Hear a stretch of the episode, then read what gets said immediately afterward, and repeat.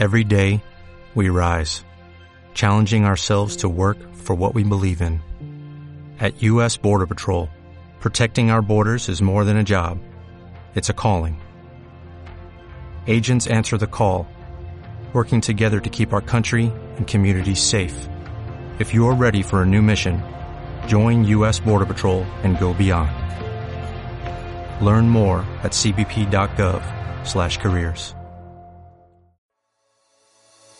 Bye.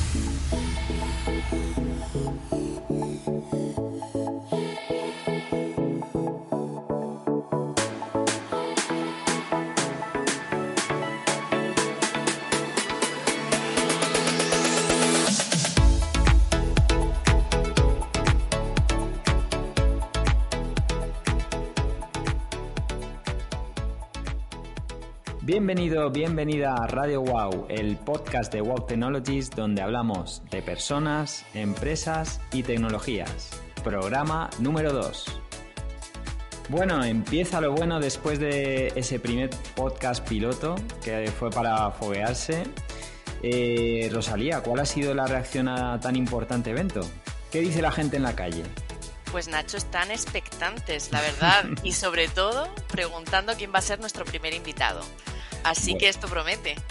Bueno, bueno, bueno, sorpresa, sorpresa. ¿Quién, quién tendremos hoy en las ondas? Bueno, hoy tenemos un programa muy especial, el primero en el que vamos a tratar eh, ya un contenido de valor aterrizado para conocer de cerca pues un mundo bastante peculiar, ¿no? El de las ayudas y subvenciones para empresas, que además ahora está en los titulares de todos los diarios. El otro día tuvimos por aquí, por España, a Ursula von der Leyen, eh, bueno, firmando los fondos europeos y seguro que el invitado nos va a contar muchas cosas de, de lo que va a traer esto. Así que, bueno, como os prometíamos, nos hemos traído a un, a un amigo, ¿no? A un amigo al que hemos convencido pues, sin, sin apenas resistencia por su parte. Sí, Nacho. Eh, se trata de nuestro primer invitado, que la verdad es que para nosotros es todo un logro. Bienvenido, Víctor Gisbert. ¿Y quién es Víctor Gisbert? Yo creo que mejor que, que él, sin duda, para que nos resuelva esa duda, ¿no? Adelante, Víctor. Bueno, muchas gracias, eh, Nacho, Rosalía. Es complicado definirse uno mismo, normalmente siempre esperamos que lo hagan los demás. Pero bueno, os comento un poquito de, un poquito de mí. Yo soy un ingeniero industrial. Yo me defino como un emprendedor, vengo de familia de muy, muy emprendedores y empecé siempre con el mundo de la eh, consultoría, consultoría estratégica. Yo quería hacer un, desde siempre una consultoría que fuese diferente a, a las demás, que añadiese uh -huh. valor, que tuviese ese componente eh, adicional que muchas veces las empresas eh, eh, buscan fuera.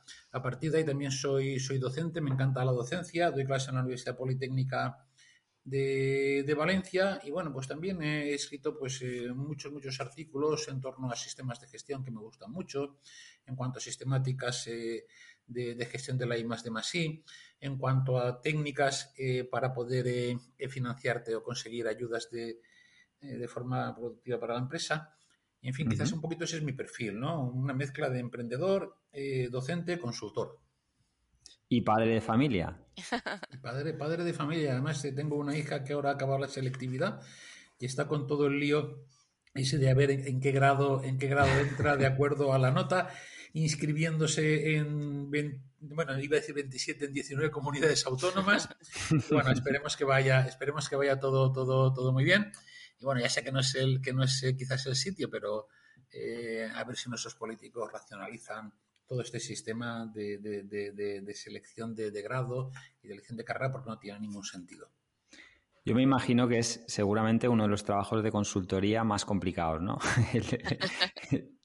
sí, pero, pero a veces eh, eh, las cosas que son muy complicadas eh, se pueden arreglar de forma muy simple, ¿no? Es decir, un único examen para todos en un mismo día una misma hora que además con eh, respuestas tipo test para que eh, la, valoración o la evaluación de ese examen sea para todos la misma. Y luego, pues en lugar de yo tener que entrar en todas las comunidades autónomas eh, preseleccionando grados o carreras, pues que la hiciese en una en la cual estuviesen todas las facultades de toda España. Si luego al final es un distrito único que ella puede elegir en cualquier sitio de España, ¿por qué tengo que repetir el proceso 19 veces? No tiene mucho sentido. Supongo que cuando se habla de digitalización y, bueno, un poco todo lo que mm. parece que nos viene ahora, eh, pues esta es una de las cosas, ¿no? Esa especie de centralización de, tanto trabajo eh, burocrático, administrativo por cada una de las diferentes comunidades. Yo creo que hay grandes oportunidades de mejora.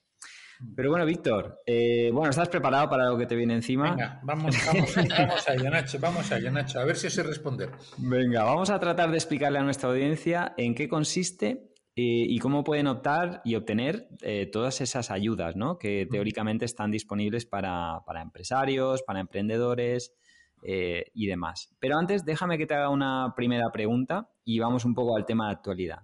Víctor, ¿qué son los famosos fondos europeos de dónde viene la pasta y finalmente si se sabe cuál es el objetivo ya de estas ayudas y cómo se van a articular. Vale, perfecto. Eh, bueno, pues eh, hace muy poquitos días hemos tenido ya noticias sobre la aprobación de los famosos fondos europeos.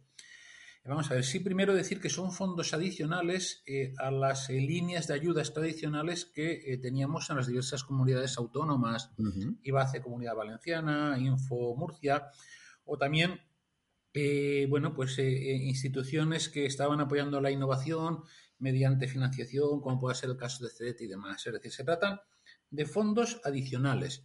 Lo que ocurre es que es una inyección de dinero impresionante, sobre todo para apoyar a las empresas para su modernización o su transformación. ¿vale? Entonces, bueno, característica que así como las ayudas que nos da IBACE, que nos da CEDETI, que nos da Info de Murcia, son recurrentes, van saliendo todos los años. En este caso, estos fondos Next eh, Generation van a tener una duración limitada, ¿vale? Que normalmente vamos a ver que el periodo es 21-24, pero en el 21-22, debido a, la pandemia, se tiene que, que, dar el grueso de, o se tiene que adjudicar y gastar el grueso de, esos fondos. Hombre, y cuando digo que es una cantidad ingente de dinero, eh, bueno, lo que nos toca a España, los 140.000 millones, que parte importante lo ponemos nosotros, todo hay que decirlo, es aproximadamente un, 11% del PIB, lo cual es muchísimo. Sí, porque eh, comentabas ahora que parte lo ponemos eh, nosotros. ¿Cómo, funciona esto? O sea, ¿cómo se financia todo, todo este capital que se destina a, estos, a, estos, a estas ayudas? Sí, claro. Eh, de los 140.000 millones de euros, pues eh, vienen de la Comunidad Europea, pero España va a contribuir eh, en la parte alícuota que le toca, es decir, de acuerdo al presupuesto que tiene, tiene la, la, Unión Europea. Hombre, quizás aquí lo más importante es decir que de esos 140.000 millones, una mayoría los va a aportar la, la, Unión Europea, otros los vamos a pagar, vamos a aportar España como país es que vamos a tener aproximadamente un poquito más de la mitad, 72.000, en forma de subsidios y transferencias a fondo perdido, es decir, las típicas ayudas a fondo perdido. Luego veremos eso cómo se, cómo se va a canalizar en base a gobierno central y comunidades autónomas, porque ahí tienen un poquito de, lío. Y 67.000, o sea, algo menos de la mitad, en base eh, a préstamos, ¿vale? A préstamos que entendemos que tendrán una subvención del tipo de interés, préstamos que entendemos que eh, bueno, la parte de aval también estará eh, subvencionada y que seguramente, dependiendo del tipo de actuación, tendrá una parte también importante de tramo no reembolsable. El tramo no reembolsable significa que una parte del préstamo, normalmente a las últimas cuotas, dejamos de pagarlas. Me imagino que, bueno, ante la magnitud ¿no? de, estas ayudas, el, pequeño empresario, la pyme, el autónomo, ¿no? que es, generalmente eh, el mayor número ¿no? de, eh, en, nuestra, en nuestra zona, en, nuestra, en nuestro tejido empresarial. Eh, ¿Puede estar tranquilo en que en algún momento le va a llegar a él? ¿O cómo, se, ha, em, digamos, em, cómo se ha articulado la entrega de estos fondos? Perfecto, bueno, vamos a ver, yo un poquitín de esos 140.000 millones, lo que he dicho, aproximadamente la parte más importante, el 90%, se va a destinar para tratar de reparar los daños eh, que ha tenido la crisis, ¿vale? Y bueno, quizás salir reforzados de ella, reparar daños, claro, en aquellos que lleguemos a tiempo, porque los fondos han tardado mucho y habrá algún tipo de empresa que desafortunadamente no, no, no podrán restañarse esos, esos daños. Claro que son aplicables a la mayoría de las empresas porque eh, en principio están para, para primar lo que es la recuperación de las empresas, sobre todo mediante préstamos eh, que sean más accesibles, y luego normalmente en base a lo que es la digitalización y modernización de las, de las empresas. ¿Vale? Se habla mucho de resiliencia. Mm, esta es una de las grandes incógnitas, porque, bueno, resiliencia, que es una palabra que ha entrado no hace mucho, yo no la había oído hasta no hace. Eh, en principio es, es, que, bueno, se quiere, se quiere que estos fondos sean capaces de reforzar las capacidades de las empresas para afrontar futuras situaciones de crisis, ¿vale? Es que es quizás la parte que más, eh, que más damos sobre estos fondos, ¿no? Es decir, vale, y a partir de aquí lo que tú me preguntabas, ¿cómo se van a articular eh, estas ayudas, eh? sobre todo a nivel de organismos y demás? Bueno, aquí ha habido una verdadera guerra entre gobierno central y comunidades autónomas, que aún no está cerrada. El gobierno central se ha, se ha, se ha en principio erigido como gestor de estos fondos, aunque una parte importante tiene que transferir a las comunidades autónomas. El problema que tenemos siempre en este país, no sé si en otro ocurre lo mismo, que es la absoluta politización de todos. Claro, es muchísimo dinero. Mm.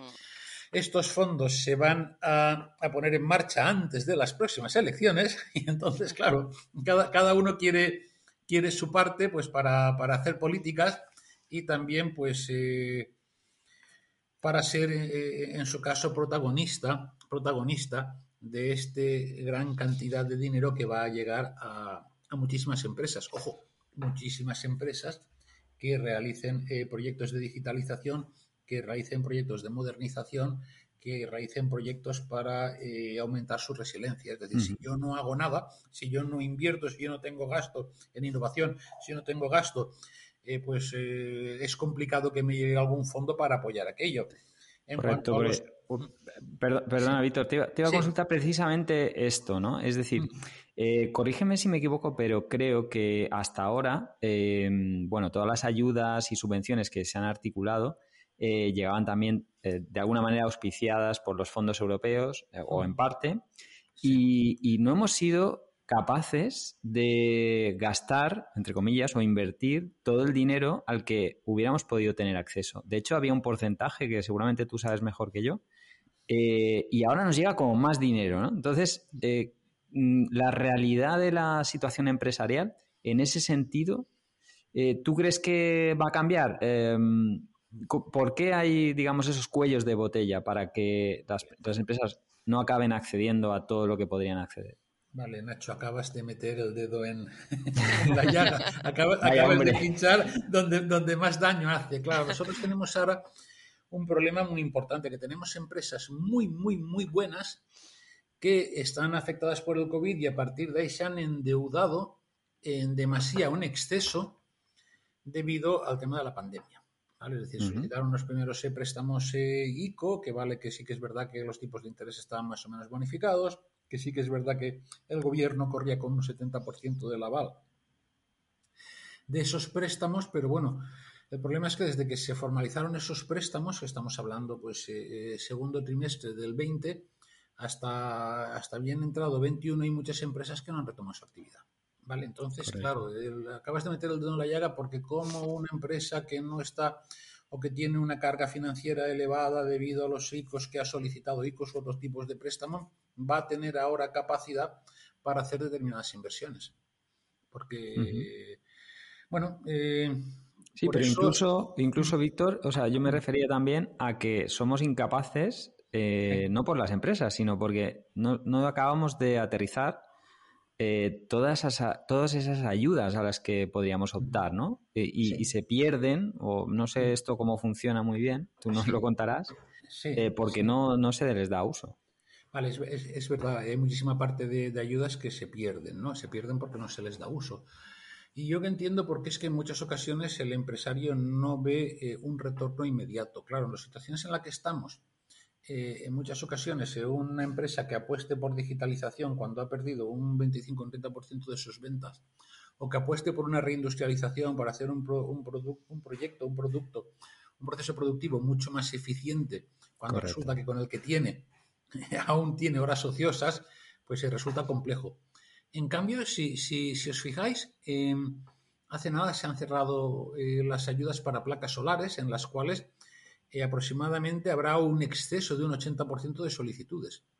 Es decir, el empresario sí que está viendo un retorno inmediato en cuanto a inversión a placas solares. ¿Vale? Entonces, bueno, pues a partir de ahí se lanza a la piscina. Eh, es muy complicado el otro. Bueno, ¿cómo cambio de máquina si con la que, eh, la que tengo me quedan, me quedan horas? ¿Para qué quiero eh, ser más productivo si resulta que, bueno, soy más productivo? Entonces, bueno, eso es un poco la pescadilla que se muerde la cola.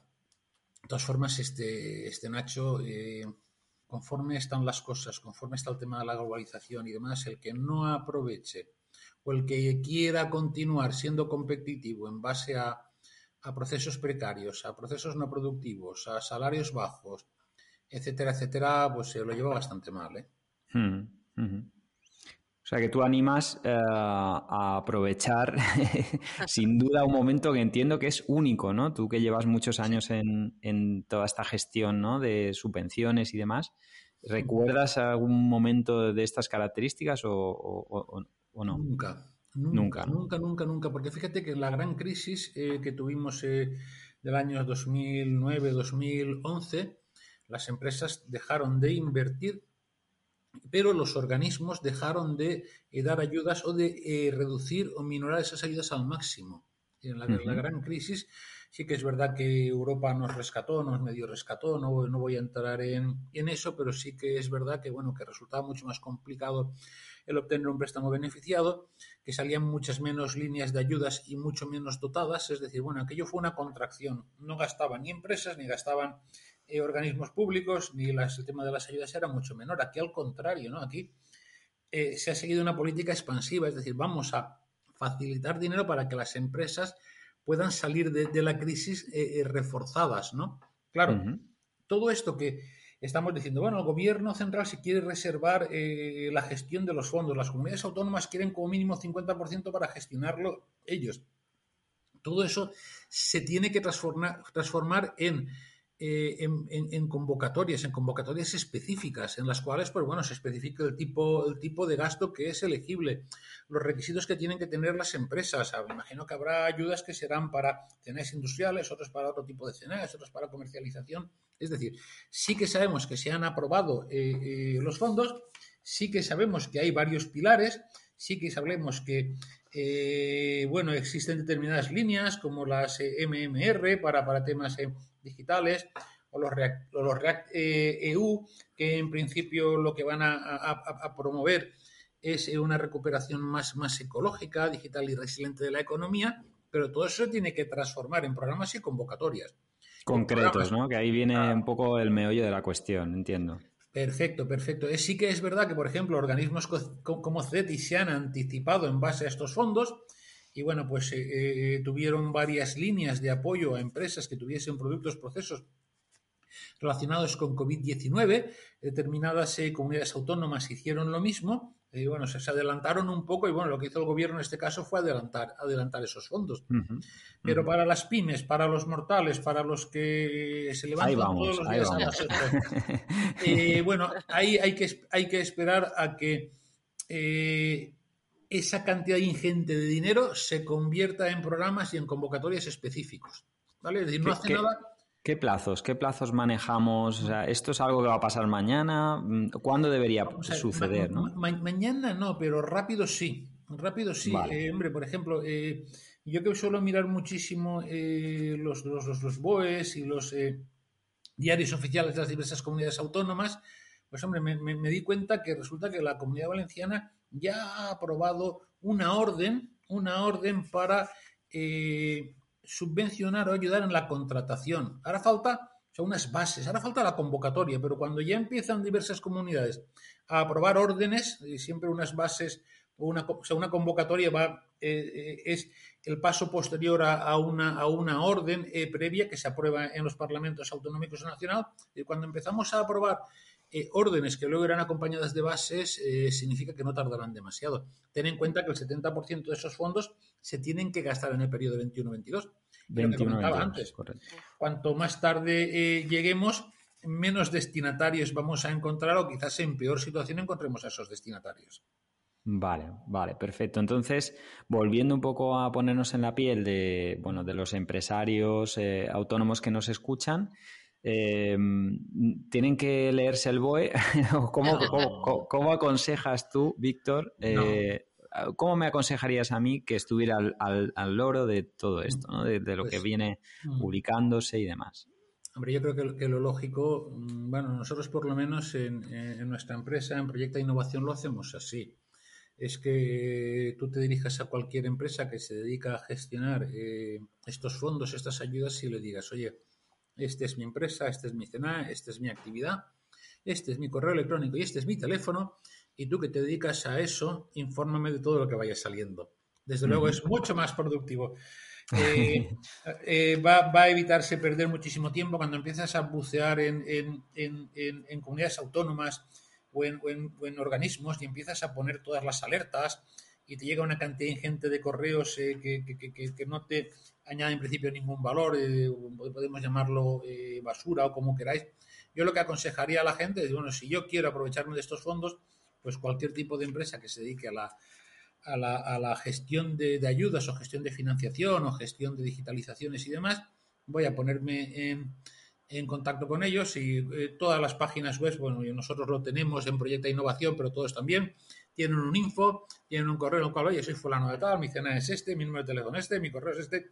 Por favor, manténme al día. Creo que es lo más eh, fácil y seguro. Perfecto, perfecto. Y bueno, ya sabéis, Víctor Gisbert, Proyecto de Innovación, él es muy humilde, y, pero bueno, es, es, es, el lugar donde, donde podéis encontrarlo. Eh, bueno, fenomenal, fenomenal. Em, entiendo que, bueno, que esto está, está ya en marcha, que además de estas ayudas, hay unas ayudas que son periódicas y que siempre normalmente tienen una cierta regularidad de convocatoria, con lo cual, eh, más allá de los fondos europeos, pues hay muchas ayudas. A mí me sorprende muchas veces en conversaciones todavía que hay eh, compañías, empresas que, que desconocen ¿no? Esta, la función que hacéis de, poner un poquito de orden en toda este, esta complejidad ¿no? del mundo de las subvenciones y ayudas y demás, que yo creo que es eh, extremadamente útil para, las ayudas.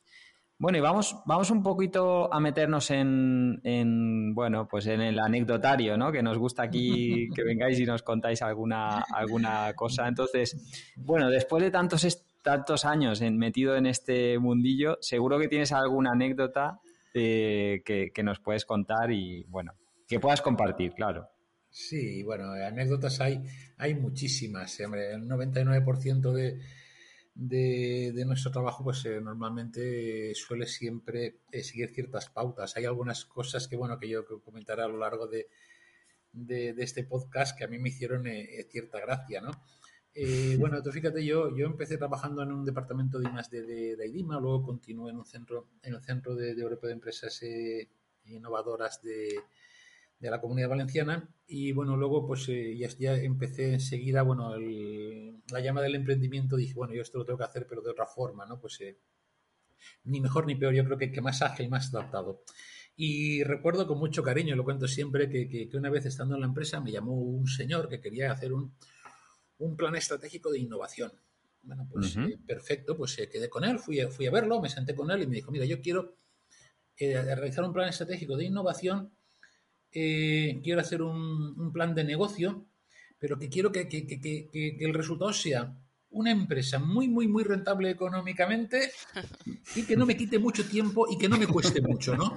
Entonces yo me quedé así un poquito diciendo, vamos a ver, muy rentable, que no le quite tiempo y que no le cueste dinero. Entonces le dije, bueno, pero, pero ¿de qué vamos a hacer, eh, eh, eh, de qué tipo de producto, qué tipo de sector, vamos a hacer este plan de negocio? Entonces él me dijo con mucho desparpajo que eso lo dejaba a mi elección, que eligiese yo el tipo de producto y el tipo de proceso. que él simplemente si lo conseguía, porque nosotros solemos funcionar siempre a éxito, que él si lo conseguía me pagaría y además muy bien, ¿no? ya te digo. a lo cual le contesté que yo si tuviese esa idea, conociese ese negocio, que en principio es muy, muy rentable y que no requiere ni tiempo ni inversión, no me hubiese esperado a conocerlo a él, lo hubiese, lo hubiese hecho yo hace mucho muchísimo, muchísimo tiempo, ¿no?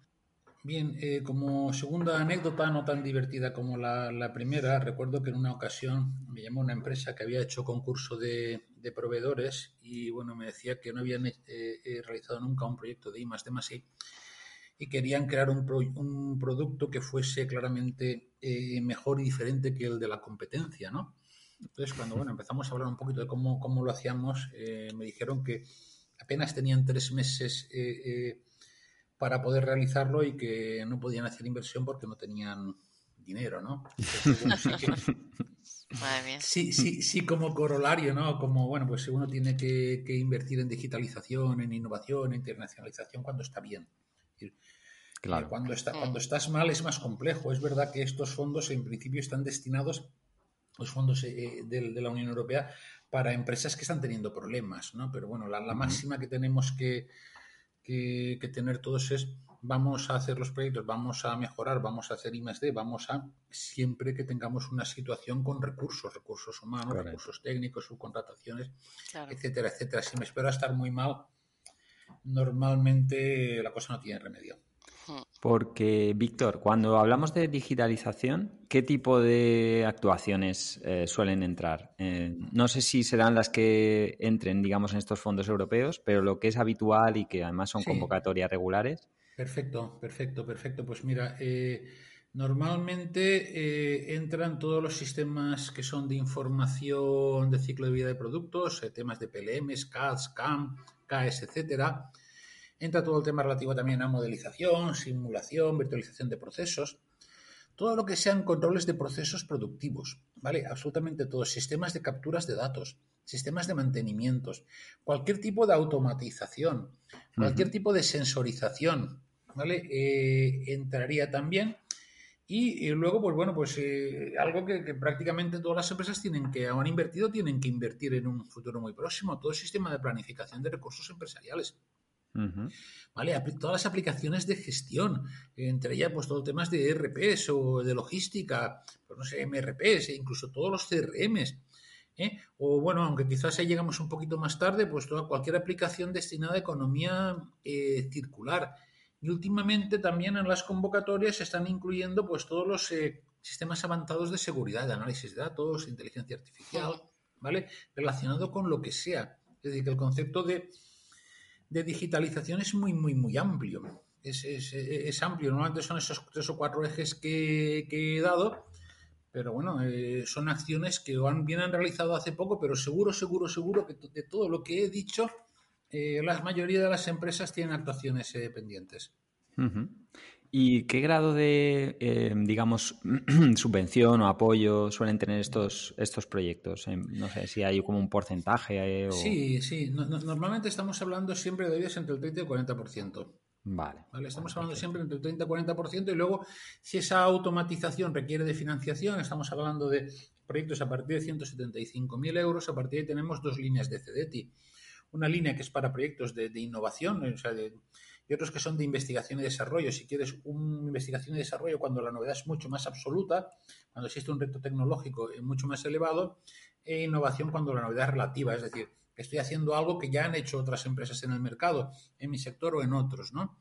Y ahí podemos tener líneas de financiación muy, muy, muy privilegiadas, con tramos no reembolsables, es decir, eh, porcentajes o proporciones de, de, ese préstamo que no devuelvo entre un 5 y un 30%, eh, y préstamos a interés cero, que, se escapan de los eh, canales habituales y por tanto no constan en el historial de la empresa como préstamos. Es decir, existen líneas, líneas tanto de ayudas a fondo perdido, normalmente gestionadas por las comunidades autónomas, o de financiación, eh, normalmente gestionado ya por, por el gobierno central, pues muy, muy, muy, muy atractivas. Muy bien. Eh, bueno, aquí un tema importante siempre es el de los plazos, ¿no, Víctor? O sea, mm, hay que presentar las cosas cuando toca, mm, no, está siempre abierto. ¿Cómo, cómo suele funcionar? Y ahí tenemos un, principal, eh, principal eh, problema, un problema muy, muy, muy importante. El tema, de los, el tema de los plazos. Pues porque, bueno, sí que es verdad, como hemos comentado antes, que hay ayudas que son recurrentes. Normalmente, pues las diversas comunidades autónomas eh, pues bueno, pues adelanta Andalucía o avanza en Castilla-La Mancha o el mismo Info en Murcia o iba a hacer una comunidad valenciana que suelen repetir eh, los mismos tipos de programas de ayudas con, pequeñas variaciones. Hombre, en este caso los plazos de presentación suelen ser muy cortos, con lo cual hay que tenerlo preparado. Claro, si tenemos eh, previamente sabemos qué es lo que va a salir, sí que a principios de año, finales de año, sí que hablamos con todas las empresas. Decimos, ojo, en el caso de que tengas un, un proyecto de este tipo, vayas a tener un gasto de este tipo, Vamos a ponernos en marcha ya, porque es que además el plazo dura, dura escasamente un mes y tienes que presentar desde presupuestos, eh, memorias, eh, justificaciones de por qué haces esas inversiones, aumentos de rendimientos, disminuciones de consumos, etcétera, etcétera. ¿Vale? Un trabajo eh, arduo, claro. Sí, sí, sí, claro. yo, por ejemplo, existen ocasiones que, nuestras instituciones hacen cosas un poquito raras, ¿no? Yo, el caso más amargo que, que recuerdo digo amargo porque no llegamos a cubrir eh, eh, todas las, solicitudes que pudimos, todas, las solicitudes que, en principio teníamos, es el Reindus 2020, que se publica el año pasado el 15 de agosto. Y dan 10 días máximos para presentación de memorias, ¿no? Entonces, ¿qué pasa? Teníamos empresas que eran susceptibles, pero le llamábamos y no estaban. Claro. Y ya veis la gracia que me hizo a mí, pues, eh, llamar a empresas eh, eh, eh, que son clientes míos que sé que tenían ese tipo, ese, tipo de gasto y luego llamar a mi persona, que mi persona estaba de vacaciones. Y como, bueno, si, está por aquí por, mm. por Alcoyo, por ir por la zona, uno le llamas y dice, venga, hombre, haz el favor, arrímate un poquito y entre todos lo hacemos. Pero claro, cuando uno resulta que se ha ido con la familia a Disneylandia, evidentemente no le puedes llamar, ¿no? No le puedes llamar. Entonces yo digo, el tema de los plazos, bien, excepto alguna barra basada de este estilo que, no, que, que os acabo de contar Correcto. Hombre, esperemos que eh, en el tema de los eh, fondos europeos eh, se hagan con determinada anticipación. Esperemos. no, no, prometemos nada. No, no, no, no, podemos prometer porque no depende de nosotros, ¿no? Por eso esperemos que impere, que impere el buen sentido. nosotros hicimos una, protesta, una protesta el año pasado con respecto a esto, pero hombre, o, también es cierto que pues en algunos programas como, como reindustrialización que se pidieron subsanaciones también en agosto, cuando las empresas no están. Y eso ya nos ha pasado anteriormente con el Ministerio en tema de deducciones fiscales, que me dan ocho días para hacer una subsanación y me lo mandan el 8 de agosto, pero hombre de Dios, eh, envíemela usted en julio, envíemela en septiembre. No, es que todos los meses son, vale, son hábiles. Pero, pero, pero, no. bueno, yo creo que aquí lo importante es, eh, como bien reflejas, ¿no? Ir de la mano de alguien que, que, eh, bueno, que tiene todo el anecdotario cubierto ya de, cómo pueden venir en este tipo de ayudas. ¿no? Bueno, yo antes de dejarte en manos de Rosalía, tengo una última pregunta. Eh, sí. que me gustaría que me contaras, si puedes, algún proyecto donde, jolín, pues estas ayudas hayan hecho que, que se produzca un éxito notable, ¿no? Entiendo que son muchos. Sí, vamos a ver, eh, conseguir ayudas para determinado tipo de gasto o inversiones en industrialización, digitalización, internacionalización, entre un 30 a un 50%, pues eh, bueno, son a cientos los, los, proyectos que hemos conseguido ese tipo, ese tipo de ayudas, incluso 70% estamos hablando de temas de empresas de base tecnológica, ¿no? También son, son muchísimos los casos, y también diría cientos, aquellos que hemos conseguido financiación privilegiada o con tipos de intereses muy reducidos ramos no reembolsables. Pero yo de los proyectos que más, más, no que esté más orgulloso, sino que creo que más retorno han obtenido, es una línea que es una línea olvidada, que es europea, que es la de Patent Box. Yo tengo empresas que han recuperado hasta tres y cuatro veces el gasto realizado en I más D más I aplicando Patent Box. ¿Vale? Sí que es verdad que estamos hablando de temas de, licencias, estamos hablando de, proyectos eh, eh, normalmente muy, muy tecnológicos, pero bueno, eh, yo creo que eh, nos debe de animar de que si hay empresas que han recuperado cuatro o cinco veces esa, esta inversión, al final es una forma de entender tu negocio, ¿no? Y en ocasiones, eh, ostras, debiéramos de plantearnos si hay otros que lo han encaminado de otra forma diferente a la tradicional que lo estamos haciendo nosotros, pues bueno, igual habría que planteárselo. Muy bien, pues bueno, ahora vamos a la parte un poquito más personal, ¿no, Rosalía? Sí, bueno, un placer, la verdad es que escuchar hablar a Víctor del tema de las ayudas y muy, muy ilustrativo. Pero bueno, eh, también queremos hacer siempre una parte personal un poco en, estos podcasts y nos gustaría saber, Víctor, qué es lo que más y lo que menos te gusta del mundo de la empresa.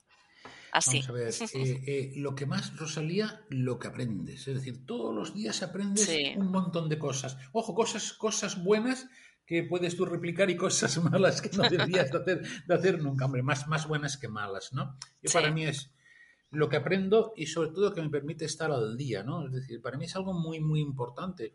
Y sobre todo cuando empezamos a tener ciertas edades, ¿no? Es decir, bueno, es que eh, yo eh, estoy, eh, en cuanto a información, en cuanto a tecnología, me encuentro totalmente al día. Quizás eso sea lo mejor que me encuentro. Lo peor que también me encuentro, gracias a Dios, cada vez menos, son empresas que bueno, que basan su, su competitividad en, no pagar lo establecido por convenios, en no tener las personas aseguradas, en no tener los grupos de cotización que tocan. Entonces, eso también me encuentro mucho. No es que este no lo puedo poner porque lo tengo en B, pero hombre, ¿cómo puede usted tener a una persona en B? No, oye, eh, si es que tengo el ingeniero, pero resulta que es que lo tengo en, en grupo de cotización como auxiliar administrativo, me van a decir algo, hombre. Sí. Seguramente. Sí. quieres tener una bonificación porque tienes personal en I más D, pero luego lo tienes reconocido por, como auxiliar administrativo porque así pagas menos a la seguridad social. Pues gracias a Dios cada vez son menos, pero bueno, aún nos encontramos con cositas de esas que dices, Buf, eh, ojalá, ojalá no se diesen. Muy bien. Y bueno, hablando un poquito de tecnología, eh, ¿cuándo y cómo tuviste tu primera experiencia tecnológica? Vale, yo mis primeras experiencias tecnológicas, eh, bueno, antes, antes eh, lo, he avanzado un poquito. Yo acabé la carrera, acabé la ingeniería eh, y luego empecé a entrar en un, en un, instituto de investigación, en este caso IDIMA, el, del móvil. Hice, mis primeros pinitos y a mí, a mí hay algo se me quedó, ¿no? Empecé a gestionar ayuda y algo se me quedó. Luego estuve trabajando también en el Centro Europeo de Empresa e Innovación, con lo cual, pues bueno, pues estábamos siempre haciendo planes de negocio y también gestionando muchísima ayuda. A partir de ahí, sí que es verdad que cuando salí, bueno, yo tenía un hermano que trabajaba también en un centro de investigación y me dijo, Víctor, ¿por qué no haces el doctorado conmigo y así vamos los dos a clases? Porque hacer el doctorado es, eh, bueno, se permiten decir eh, palabrotas, son un coñazo, ¿no? Por, por, el tiempo y por lo tedioso que es, ¿no? Y bueno, pues empecé a hacer con él, me, hice doctor y a partir de ahí entré en la universidad y, en la universidad, pues bueno, a mí la docencia me encanta, dar, dar docencia, más sobre todo si es docencia a a alumnos de máster, pues ya es una bomba, ¿no? Pero bueno, a partir de ahí, pues bueno, pues eh, me empecé que, bueno, a conocer también mucha gente, pues eso, eh, mucho investigador, mucho, y entonces dije, ostras, eh, ¿por qué no puedo canalizar yo esto de, en base a la empresa, no? Y quizás un poco esa... yo creo que porque la vida me lleva por ahí, es decir, si hubiese tenido otras primeras experiencias, en lugar de estar en un centro de investigación, pues hubiese entrado de de responsable de producción en una empresa, pues ahora posiblemente sería, sería un responsable de producción que no sabría absolutamente nada de lo que estoy hablando, ¿no? Yo creo que a veces la vida nos lleva por los sitios. Totalmente. Y bueno, para hacerlo un poquito más tangible, ¿cuál es tu software preferido? A nivel personal, profesional, el que tú tengas así un poco de fondo de armario. Ahora, esto, eh, Rosalía, yo tengo 59 años, ¿vale? entonces yo gasto el Office. Yo soy... Eh, es mi arma, es mi, arma total, ¿vale? Y dentro del Office eh, yo soy un loco del Excel. Empecé con los famosos Lotus 1, 2, 3 y con los 4 Pros y soy un, soy un verdadero fanático de Excel. Sí, que es verdad, yo hice en, su caso, en su momento, un máster de investigación de, de mercados y utilizo mucho el Gandia Barwin para hacer estudios de, de mercado opinión y sobre todo también StatGraphics. StatGraphics es una, una, herramienta estadística que la utilizo muchísimo para temas de control de calidad, correlaciones de variables, bueno, para, las diversas herramientas de lo que son sistemas de gestión de calidad y otros sistemas. Muy bien.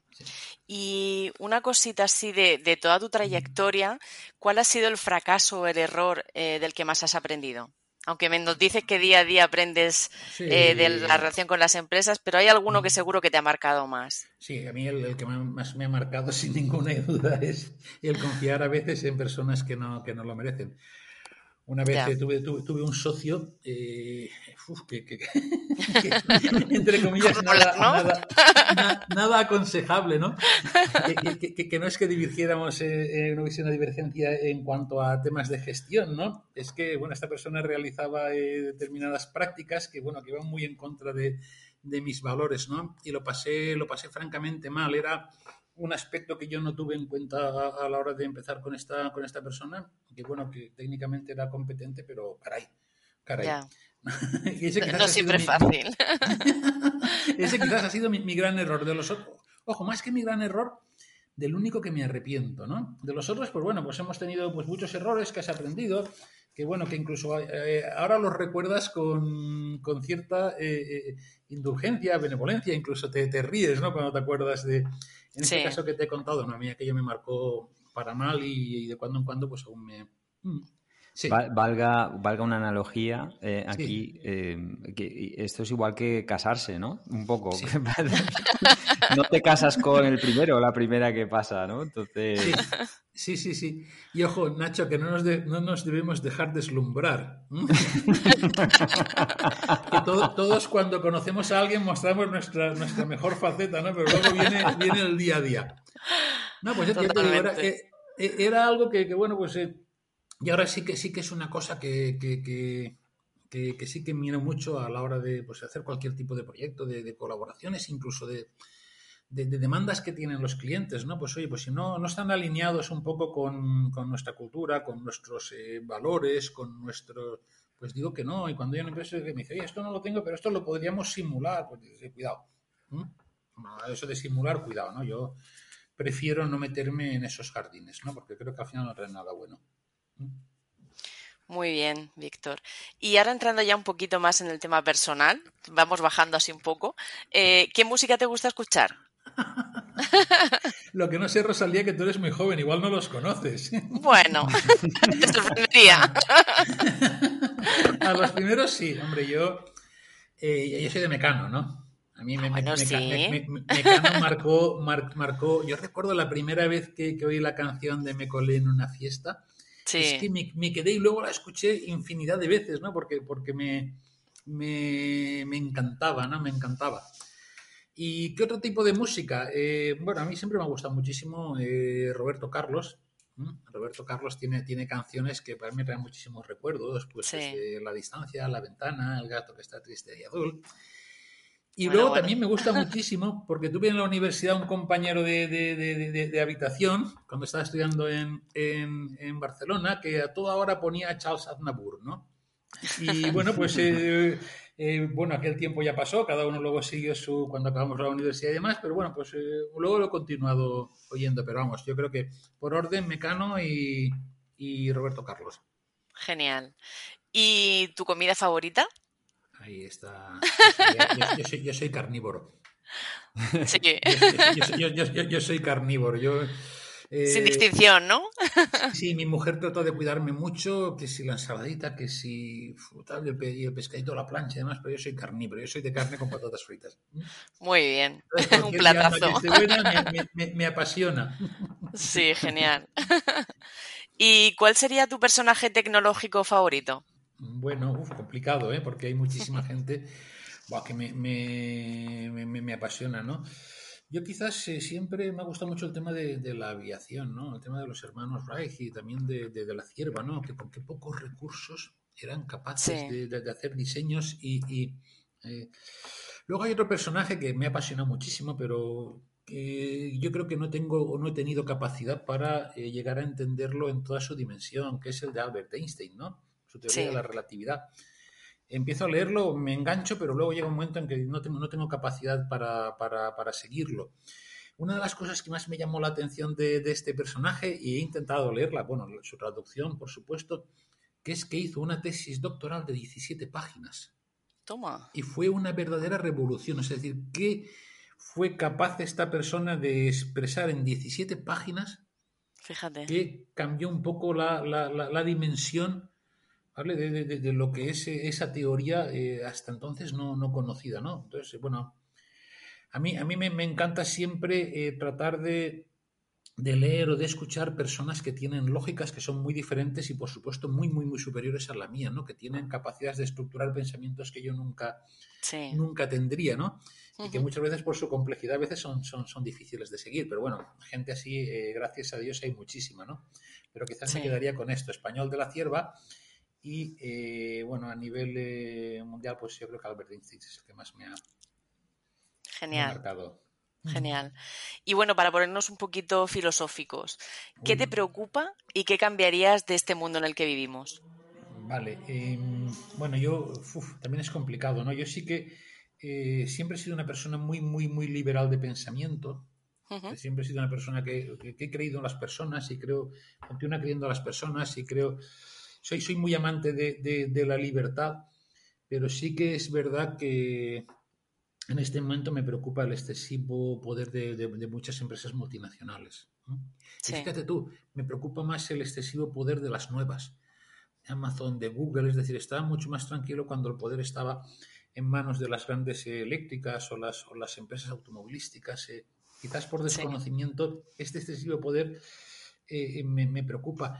Y también me preocupa muchísimo la ausencia de responsabilidad social, ¿no? de ética en los negocios de estas grandes empresas que te compras, la factura te llega de, Irlanda y la mercancía te viene de las islas eh, vírgenes. ¿no? sí, es como el, todo vale, ¿no? Sí, sí, sí, me preocupa me preocupa eh, muchísimo y además el tema de la globalización eh, también porque yo creo que podemos la globalización siempre se debe dar entre iguales o entre similares no entonces eh, quizás este cambio que está dando en este momento la sociedad me preocupa no y me preocupa que vaya totalmente libre no y eso te lo dice una persona que es liberal pero bueno mm, así es. Sí genial. Y mira, tenemos un, juego, por decirlo de alguna manera, en el que, bueno, lanzamos una pregunta al siguiente invitado, eh, bueno, pues para que, la conteste, ¿no? En el anterior podcast, eh, bueno, pues lanzamos una pregunta y, esperamos que tengas alguna respuesta. en el que, bueno, se planteaba qué descubrimiento tecnológico te gustaría que sucediera o que existiera. Pues yo sin ninguna duda, por bueno, por temas eh, muy muy personales, eh, un remedio para el cáncer. Yo es la mejor noticia. Es la mejor noticia. Mira, me daba, me daba miedo la pregunta porque digo, voy a ver qué contesto, pero me lo ha puesto, me, lo ha puesto muy, muy, muy, muy fácil, ¿no? Yo creo que un, remedio contra contra el cáncer. Yo creo que eh, ese día sería el día que se publique, ¿no? Y digo, no, no pasa nada, que cuando alguien tenga le ponemos una inyección, le damos una pastilla y o siete días en cama y se levanta como nuevo. Yo creo que ese sería uno de los días más felices de mi vida, te lo digo de verdad. Sí, sería, sería un gran descubrimiento, sí, afectaría a muchísima gente. Efectivamente. Suscribimos. Sí, sí, sí, totalmente. Sí, sí, sí, Sin duda. Y bueno, pues ahora tienes tu, tu momento de gloria. ¿Qué te gustaría que contestara el siguiente invitado? Ah, pues este se lo voy a... a mí me lo ha puesto muy fácil, ¿eh? a mí me lo ha puesto muy, muy, muy, muy fácil. Yo, lo, voy, lo voy a hacer más, más complejo, ya que estamos un poquito filosóficos, voy a seguir por esa línea, ¿no? Yo lo, que le preguntaría al siguiente invitado es qué actuaciones eh, de las instituciones públicas eh, él cree que serían necesarias para que la gente sea un poquito más feliz. Oh. Nos ha quedado. cuando lo oiga, pobrecito, pobrecito, se va a quedar a cuadros. Se nota, se nota aquí el, que es doctor, ¿eh? Totalmente. un, plus de profundidad a las preguntas.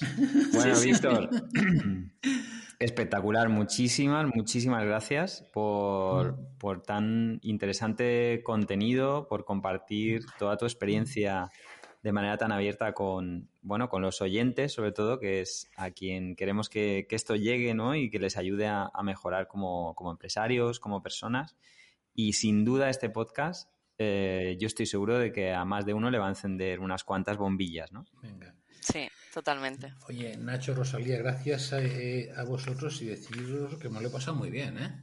Genial. Me lo, he pasado súper bien. En un principio entraba un poquito pero bueno, me lo, he pasado súper bien, me lo he pasado muy bien. Muchísimas hay gracias. Que, hay que volver a traerte, Víctor. Tú no te preocupes que cuando, seguro cuando, queráis, cuando queráis, yo a vuestra entera disposición. Muchísimas gracias.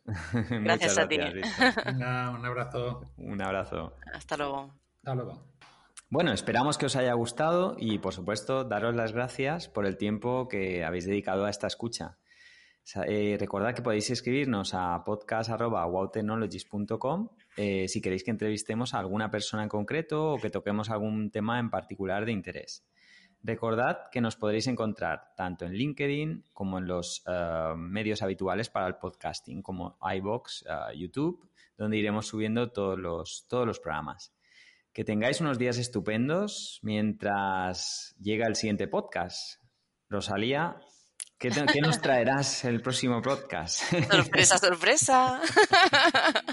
Pero bueno, eh, será interesante seguro. Muy bien. Eh, muchísimas gracias y nos escuchamos pronto. Adiós.